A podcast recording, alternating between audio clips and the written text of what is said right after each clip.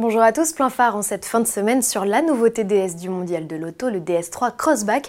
On vous parle aussi de la BMW Série 3 en phase terminale de test et du Skoda Kodiaq RS.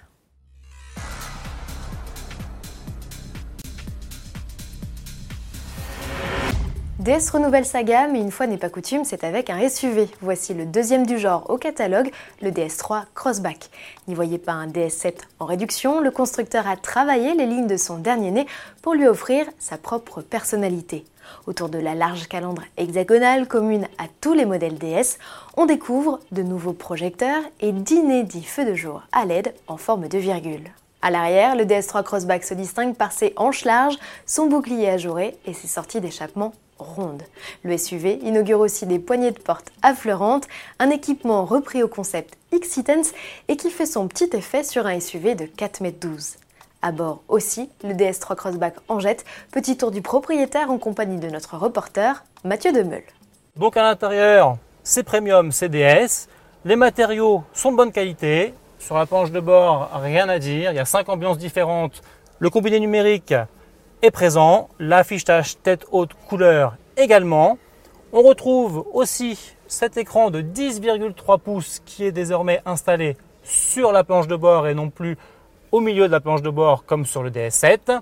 Et enfin, le dessin original des aérateurs centraux en losange et les aérateurs latéraux qui ont été repoussés sur les portières pour accentuer l'impression de largeur du véhicule.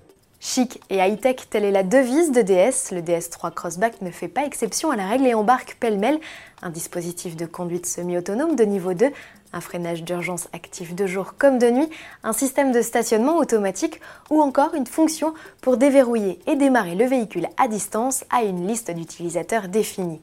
Sous le capot, le DS3 Crossback mise sur trois moteurs essence, dont un nouveau bloc de 155 chevaux.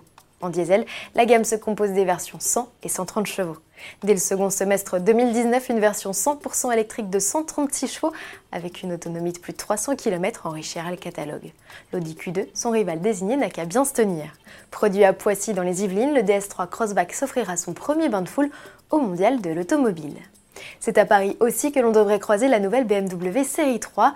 Le développement de la 7 génération de la berline touche à sa fin. Signe du bon déroulement des opérations, le constructeur montre un aperçu des tests subis par l'auto.